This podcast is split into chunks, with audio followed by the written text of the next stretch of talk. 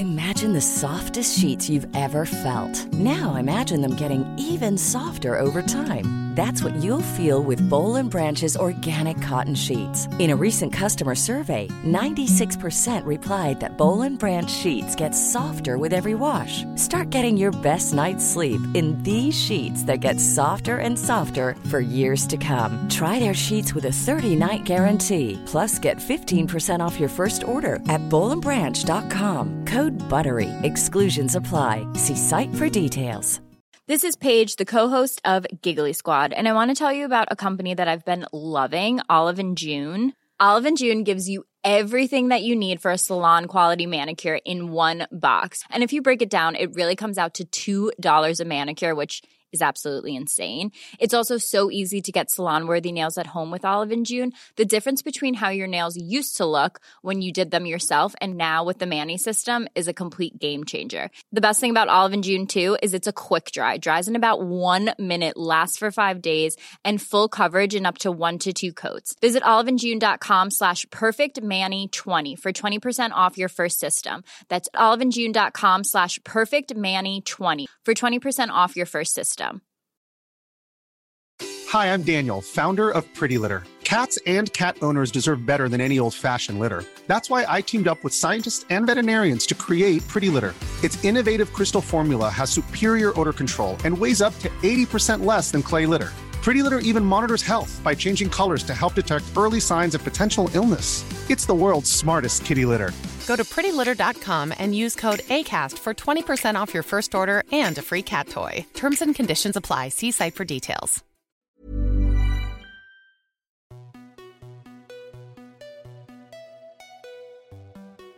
Bonjour à toutes et tous et bienvenue dans le podcast Parents informés. Je suis Charline, la créatrice de ce podcast qui a pour vocation d'offrir aux parents et futurs parents de l'information sur la grossesse, la petite enfance et l'enfance sous forme de conversations détendues avec des intervenants spécialisés. Merci à vous tous qui écoutez et merci pour vos messages. Si vous aimez ce podcast, parlez-en autour de vous et abonnez-vous sur votre plateforme d'écoute telle que Spotify ou Apple Podcast pour ne pas manquer la sortie des nouveaux épisodes.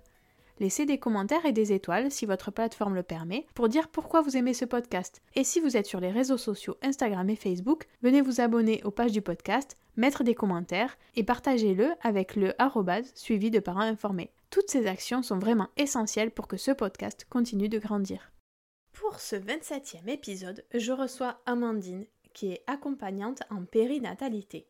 Après avoir travaillé 5 ans en tant que travailleuse sociale, elle s'est formée à la périnatalité et à l'hypnose avant de créer Naissance Infinie. Elle propose aujourd'hui des accompagnements pendant la grossesse, l'accouchement et la période du postpartum. Dans cet épisode, on aborde cette période où l'on vient d'accoucher, où notre corps est meurtri et où l'équilibre familial est chamboulé, à savoir le quatrième trimestre, aussi appelé mois d'or ou postpartum. Amandine explique ce qui se passe pendant cette période, pourquoi elle peut être difficile à traverser, mais aussi pourquoi elle est primordiale.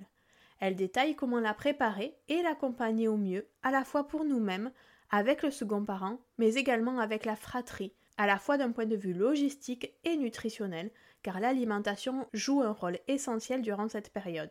Elle rappelle l'importance du lien qui se crée avec ce nouveau-né. Enfin, elle aborde pourquoi ce n'est pas que du bonheur, pourquoi c'est normal de ne pas se sentir immédiatement parent et l'importance de prendre du temps pour se connecter à notre bébé. J'espère que cet épisode vous plaira et vous souhaite une belle écoute. Bonjour Amandine. Bonjour Charline. Et merci d'avoir accepté de participer au podcast. Ben, merci à toi pour ton invitation. Avec toi, on va parler du quatrième trimestre, le fameux quatrième trimestre. Euh, mais avant ça, est-ce que tu peux nous présenter qui tu es, quel est ton parcours et quel est ton métier, s'il te plaît? Oui, avec plaisir. Alors, euh, je suis Amandine. Euh, j'ai été travailleuse sociale pendant 5 ans. Et donc, j'ai accompagné des gens en difficulté, en précarité. Et quand j'ai eu mon petit garçon, je me suis dit qu'en fait, la, la, précarité, elle commençait dès la grossesse et dès la naissance. Et je me suis dit que c'était plus intéressant de travailler d'abord sur la prévention, sur l'accompagnement et le soutien bienveillant, plutôt que sur euh, tout ce qui est curatif. Donc, euh, je me suis orientée euh, vers une branche hein, qui, fait partie hein, des, secteurs sociaux, qui est l'accompagnement donc périnatal. Donc, pour cela, j'ai été me, former à l'accompagnement périnatal à, Bordeaux. Et puis, eh ben, ça me permet maintenant de pouvoir accompagner les femmes sur tout ce qui est émotionnel et pratique durant la grossesse, l'accouchement et la période postnatale. Voilà. Et puis en parallèle, j'ai aussi un, diplôme de praticienne en hypnose bah, pour me permettre des fois d'offrir aussi des temps de, de détente, des soupapes aux futurs, aux jeunes parents qui en ont des fois grand besoin. Ok. Est-ce que c'est un accompagnement qui peut être pris en charge par une CAF ou par la Sécu ou c'est uniquement à la charge des familles? Alors malheureusement aujourd'hui, il n'y a pas de prise en charge ni de la CAF euh, ni de la Sécu. La Sécu, euh, c'est tout bonnement justifié parce que c'est pas une profession médicale, donc il n'y a pas lieu qu'on soit pris en, charge par la sécurité sociale. Mais en effet, par la CAF, ce serait euh, quelque chose de très cohérent puisque c'est vraiment un secteur social de prévention. De prévention précoce. Donc c'est pas financé en effet, mais il peut y avoir euh, aussi hein, euh, des rendez-vous qui peuvent être financés par la famille, qui peuvent être des cadeaux de naissance plutôt que d'avoir mhm. euh, trois fois le même doudou ou des choses qui serviront peut-être pas. Plutôt que du matériel, des fois, c'est bien aussi de, se faire offrir bah, des temps d'accompagnement, des temps d'accueil, parce que voilà, le matériel, globalement, il se remplace. Euh, mais ce qu'on ressent, ce qu'on est à l'intérieur et ce qu'on élabore pendant la parentalité, euh, pendant le désir de parentalité et, tout, tout, ce cheminement qui va du désir jusqu'à la parentalité en elle-même, et eh ben pour le coup, c'est vraiment très très important de, de l'accompagner et euh, pourquoi pas de se faire offrir ça. Oui. Est-ce que en ces temps de Covid et de couvre-feu, confinement, déconfinement, reconfinement, tu fais des accompagnements en distanciel ou uniquement en présentiel? Euh, je fais les deux. Je fais le distanciel pour euh, principalement des ateliers de groupe, parce que je fais des ateliers de groupe aussi et individuels, parce qu'il y a des personnes qui mhm. sont euh, plus à l'aise de faire des ateliers de groupe, puis d'autres qui sont plus à l'aise vraiment dans, dans le côté cocooning personnalisé. Et puis, ben, les accompagnements, euh, soit je les fais individuels, soit je les fais euh, à la maison euh, de la personne au domicile, soit je les fais ben, en virtuel aussi. D'accord, ok. Pour rentrer dans le vif du sujet, est-ce que tu peux nous préciser ce qu'on appelle le quatrième trimestre? Alors, j'avoue que moi, pendant mes, grossesses, je n'en avais pas entendu parler à l'époque. depuis, on en entend un peu plus parler, je pense. Mais je pense que c'est important de rappeler ce que c'est que ce quatrième trimestre. Alors, c'est une, excellente question et c'est une excellente réflexion que tu fais, c'est que on n'entend pas forcément parler. Et c'est quelque chose qui est très sociétal. C'est-à-dire qu'aujourd'hui, on vit dans une société où les familles, elles sont très éclatées au niveau géographique et éclatées aussi au niveau familial parfois. Euh, mmh donc, ce qui fait que, ben voilà, on peut avoir euh, des parents qui sont euh, dans le nord, nous habiter dans le sud de la France, et puis des cousins ou des, une sœur qui est frontalier avec l'Allemagne. Enfin, on peut avoir vraiment tout, tout type de, de, schémas familiaux. Et du coup, il y a aussi, hein, bien sûr, l'immigration. Il y a des personnes qui arrivent de l'étranger et qui, de, fait, sont déracinées et qui n'ont pas leur famille avec eux avec d'autres cultures, etc. Ce qui fait qu'aujourd'hui, en fait, on se retrouve quand même globalement seul quand on est avec son enfant. Donc, tant que l'enfant, on est en cours de grossesse, ben, on le voit pas forcément parce que ben, y a les rendez-vous médicaux, il y a, tout, ça en fait, et puis on est toujours, euh, on est à deux, mais on a, on se gère hein, tout seul. Il n'y a pas d'interaction, euh, comment qui nous pousse, par exemple, à dire, ben, à telle heure, je dois faire ça ou je dois faire ça. Et du coup, euh, c'est vrai que c'est voilà, c'est pas forcément évoqué.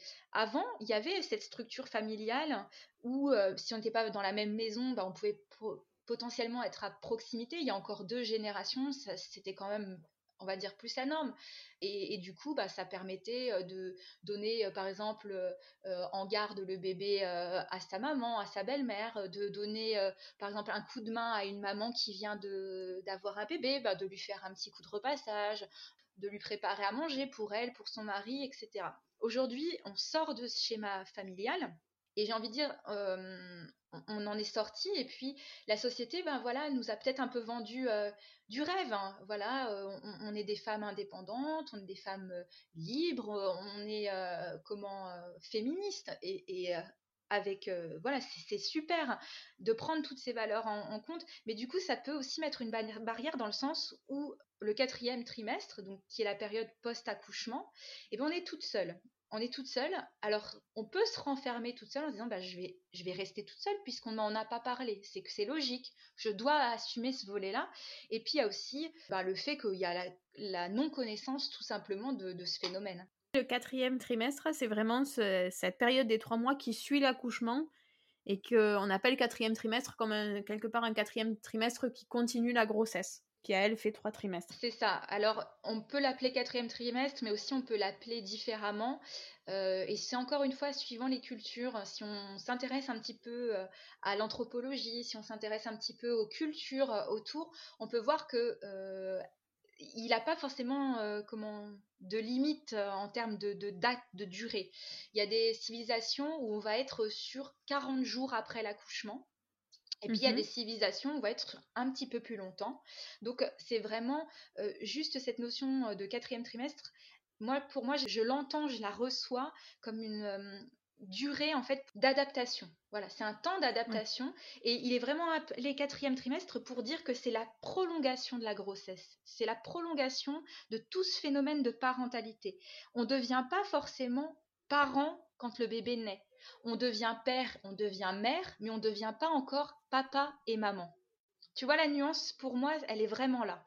Et du coup, bah, suivant les, civilisations, en effet, eh ben, il y a ce quatrième trimestre, ce mois d'or, euh, ce postpartum qui peut être euh, plus ou moins long, où on attend euh, plus ou moins de choses de la maman ou du bébé, où il y a beaucoup, beaucoup de variantes.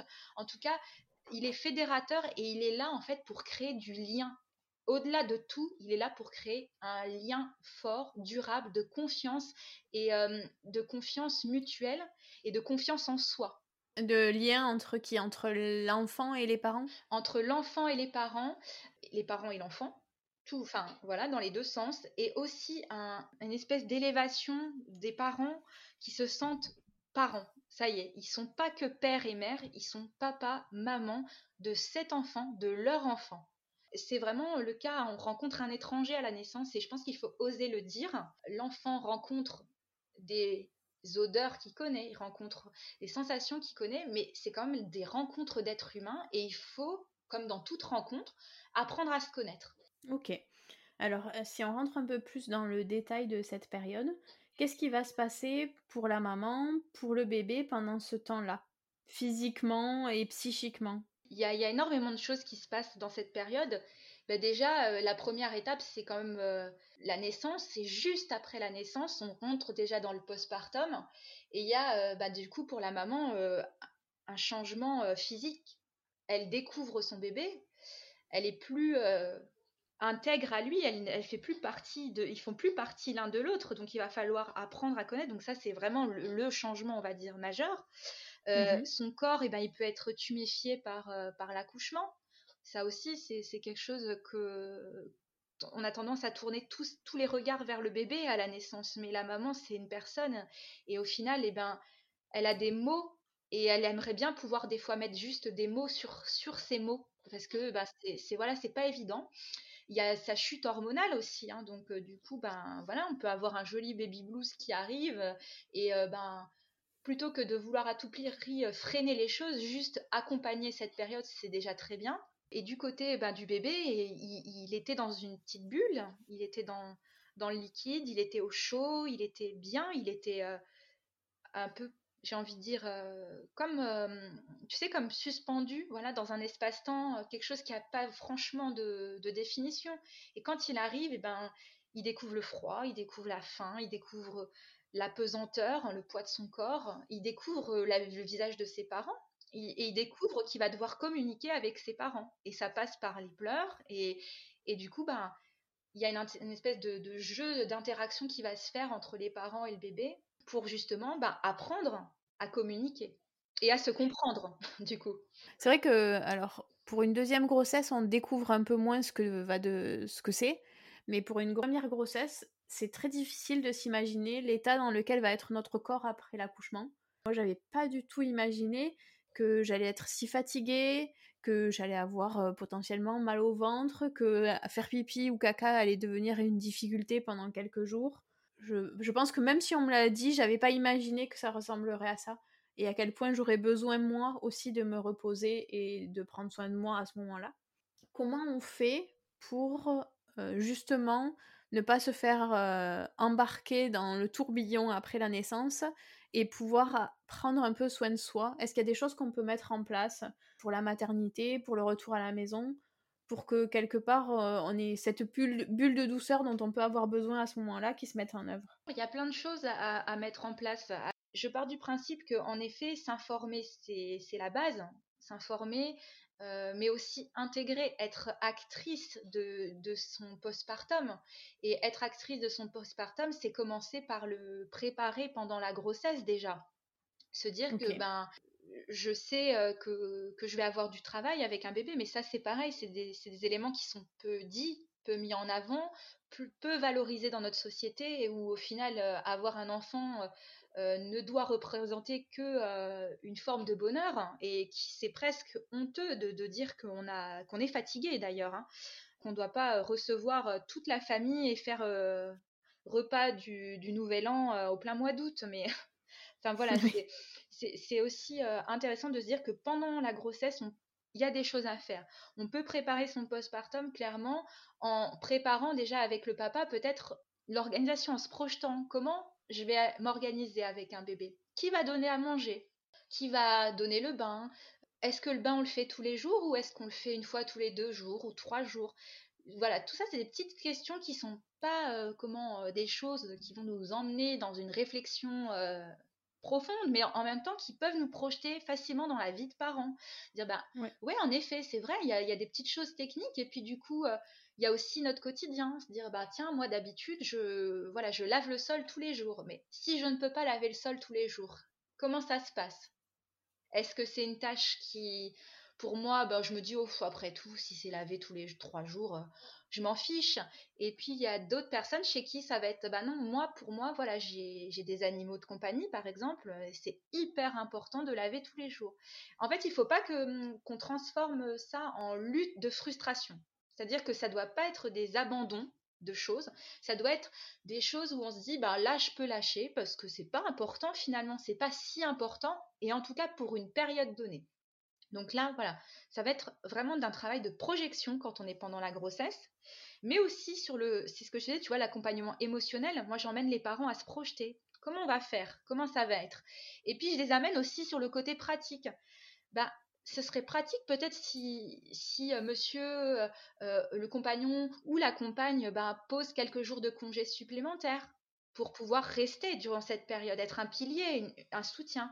Et puis peut-être que ce serait bien, là, pendant que, que vous êtes enceinte, est-ce que vous avez déjà pensé à faire comment vous allez manger? Est-ce que vous avez déjà pensé à faire quelques réserves de nourriture? Préparer par exemple des plats congelés des choses qui sont vraiment euh, basiques pour le coup. Et euh, quand on est à la maison, des fois, ben, on, peut s'ennuyer. Ça peut être là, voilà, avant la, en fin de grossesse, on peut se dire, ben, puis là, encore plus avec le confinement où on n'est pas forcément amené à beaucoup sortir. Euh, ben, peut-être se dire, bah tiens, j'ai un peu de temps si je me préparais deux trois plats d'avance, des choses comme ça. Donc là, on est vraiment sur le côté pratique. Et ça, ça peut se faire pendant la grossesse.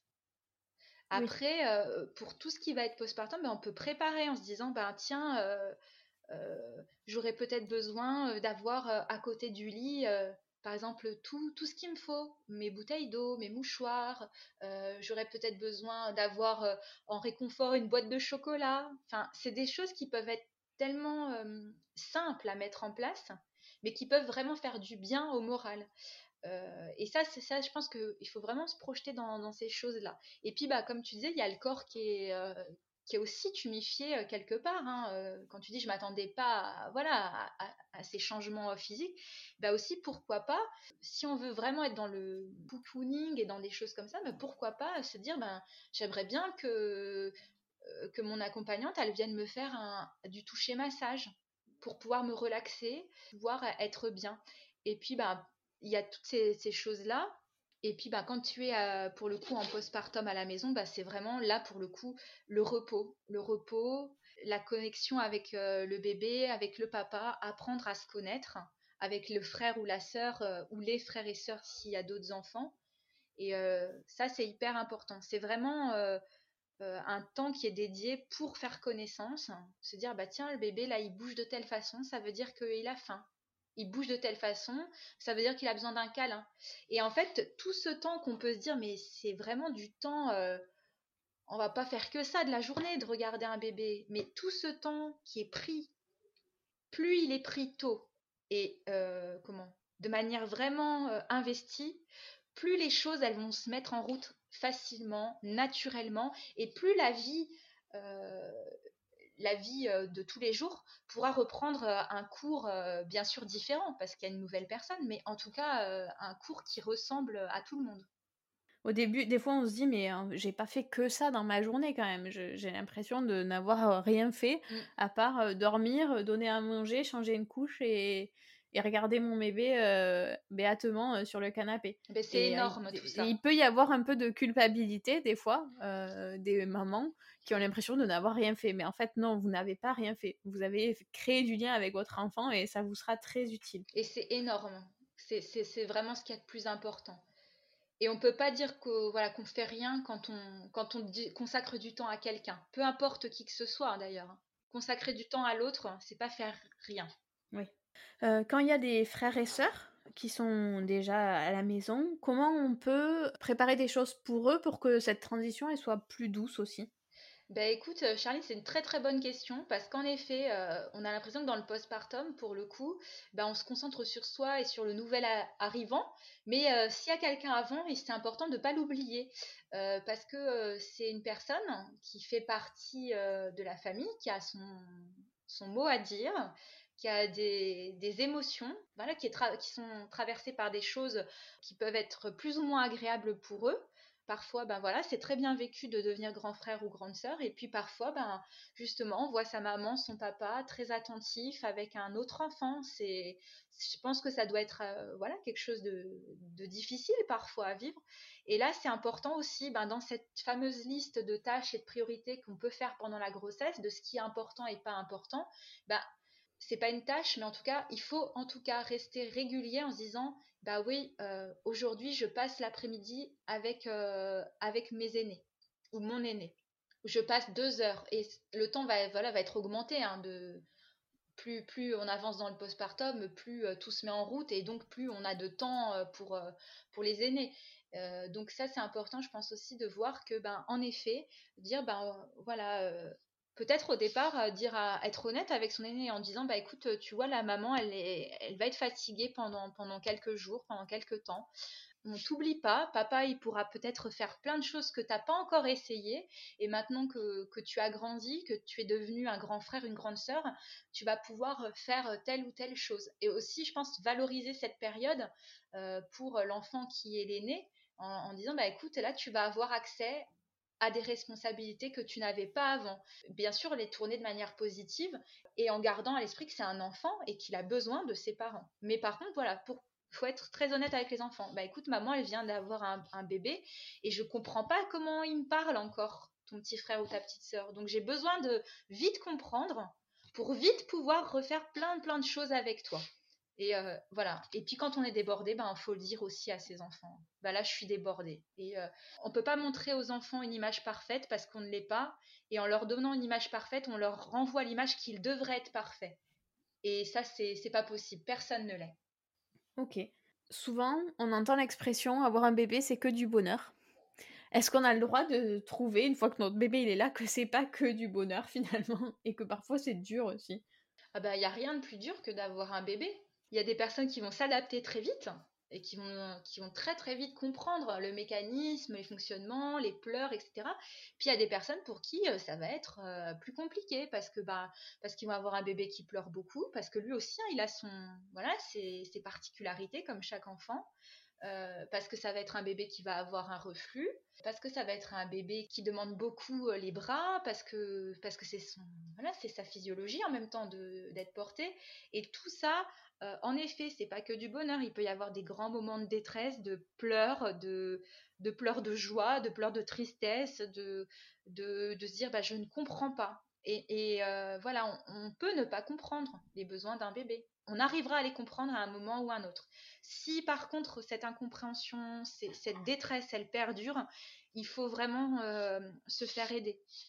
la, détresse, quand elle est installée, elle passe rarement toute seule. Et je pense que c'est important, voilà, d'oser demander de, l'aide. Et en effet, avoir un bébé, ce n'est pas que du bonheur.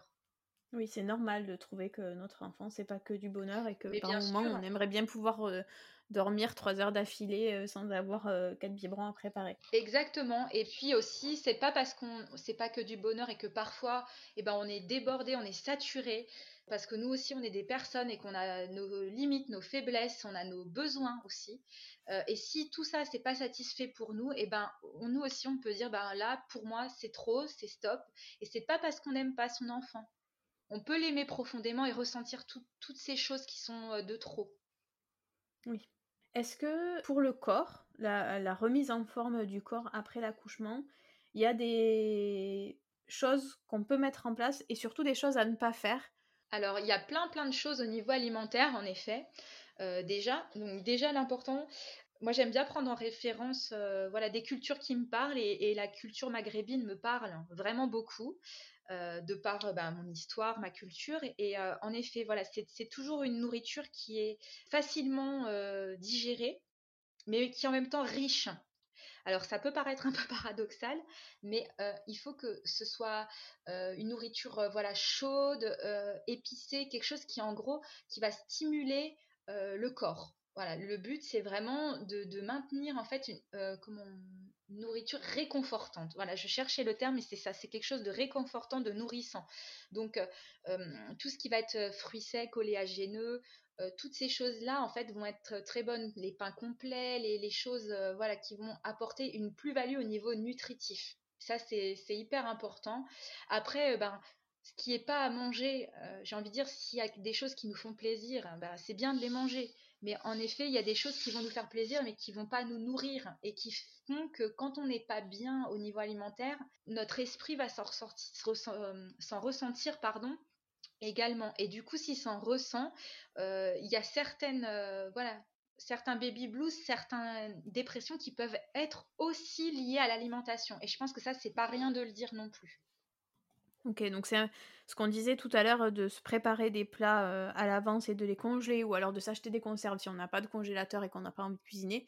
C'est important aussi pour pouvoir bien récupérer et avoir l'esprit tranquille par rapport à ça l'esprit tranquille et puis euh, te dire qu'en fait, euh, ben, plutôt que de manger euh, un morceau de pain avec un yaourt, c'est quand même vachement plus sympa de réchauffer une barquette où on s'est fait des petites lasagnes ou des choses qui, bah, qui sont voilà, réconfortantes, qui nous plaisent, plutôt que de manger en se disant bah, parce qu'il faut que je me dépêche, parce que j'ai une douche à prendre, parce que mon bébé pleure, parce que après il faut que j'aille à l'école chercher les grands tout ça, euh, ça met du stress. Et, le stress, c'est à éviter euh, pendant la période postnatale.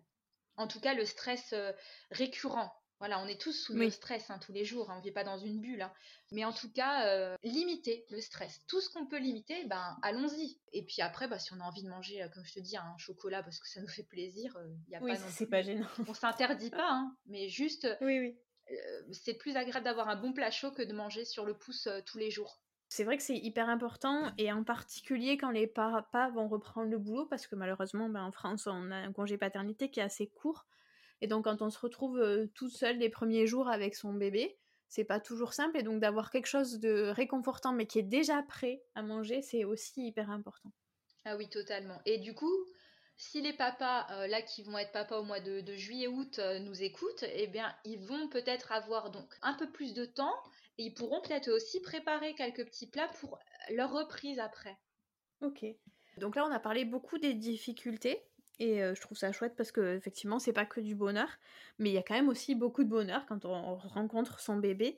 Est-ce que tu peux, pour finir sur une note positive, nous, expliquer un petit peu ce qui se passe avec notre, dans la tête de notre bébé pendant ces quelques premiers jours, premières semaines, et qu'on va prendre plaisir à observer nous en tant que parents? Mais déjà oui, comme tu dis, le postpartum, il est fait pour être un moment de découverte et de bonheur. Faut, faut pas l'oublier. C'est pour ça qu'il est accompagné dans plein de civilisations. C'est pour ça qu'il est là, c'est pour créer du lien. Et donc, euh, je pense que vraiment, la, chose, moi, qui me, qui me vient tout de suite à l'esprit quand tu dis ça, c'est les regards, c'est les échanges de regards. Euh, un bébé qui va ouvrir les yeux sur ses parents et qui va juste regarder leur visage et les contempler. Et ça, c'est merveilleux parce que du coup, euh, ben, son regard va nous happer en fait et on, va plonger hein, dans, dans, les, dans les yeux les uns des autres et, euh, et je trouve que ça c'est vraiment une découverte formidable. On passe énormément de choses par, euh, par le regard et les bébés ils savent déjà d'entrée nous, nous capter. Donc, ils sont vraiment dans, cette recherche de communication. Et j'ai envie de dire, si à un moment, nous, en tant que parents, on est désarçonnés, on sait plus comment communiquer, et eh ben, on, se pose, on arrête tout et juste on regarde. On prend le temps de regarder. Euh, et c'est pas quelque chose d'évident dans notre société de prendre le temps de regarder parce qu'on est toujours dans le dans la course, dans le plus, le faire, le faire plutôt que l'être. Et rencontrer son bébé, c'est l'observer et c'est vraiment être uniquement dans l'être et plus dans le faire. Est-ce que pendant ces phases-là de câlin et de regard, alors c'est vrai que c'est très contradictoire euh, des fois euh, en postpartum parce qu'on a des phases où on est très fatigué et où c'est difficile, et en même temps quand on a ces regards avec son enfant et on a des phases d'extase totale où on se dit euh, quand même notre bébé c'est le plus beau du monde. Est-ce qu'il y a de l'ocytocine qui rentre en ligne de compte aussi et qui peut aider un petit peu dans la période postpartum? Ah oui, bah, l'ocytocine, elle aide pour tout. Hein. Postpartum, euh, vie de tous les jours, euh, elle nous porte, hein, cette hormone, et, c'est important. Et comme tu dis, je pense aussi, ben, l'important, c'est aussi ces moments de tendresse, ces moments de câlin, ces moments où, on peut prendre euh, son bébé dans les bras et où on s'autorise à le prendre. Il y a beaucoup de cododo en ce moment qui, sont proposées et des choses de cet ordre-là, du portage.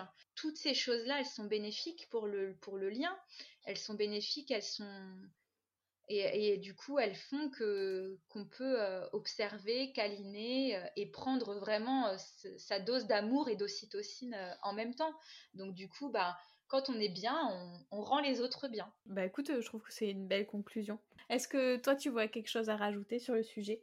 Je pense qu'il ne faut pas hésiter à voilà, se faire accompagner, à oser euh, vivre cette période et euh, à oser la préparer et se dire que, que ça n'appartient pas au passé. C'est, au contraire, c'est l'avenir, l'accueil qu'on réserve à nos bébés, c'est l'avenir euh, qu'on, leur propose d'être avec eux, d'être entouré, de leur dire qu'en fait la vie c'est pas qu'une course, mais c'est en fait beaucoup d'amour, beaucoup de partage, et qu'on peut faire ce partage dès la naissance. Ok, mais écoute, on va finir là-dessus. Merci beaucoup. Merci Charline, ça m'a fait énormément plaisir, merci. Cet épisode touche à sa fin. La période du quatrième trimestre est difficile par le tourbillon qu'elle amène, mais elle est aussi essentielle pour la construction de la famille. N'oubliez pas que malgré les difficultés, ce n'est qu'une période et que les choses vont se mettre en place petit à petit. Dans le cas où la détresse est plus profonde ou plus durable, cela peut être le signe d'une dépression postpartum n'hésitez pas à demander de l'aide. Vous pouvez écouter l'épisode 21 avec Élise Marsande, présidente de l'association Maman Blues à ce sujet. Pour en savoir plus sur les accompagnements proposés par Amandine, vous pouvez consulter son site internet www.naissanceinfinie.fr au pluriel. Je vous mets le lien dans les notes descriptives de l'épisode.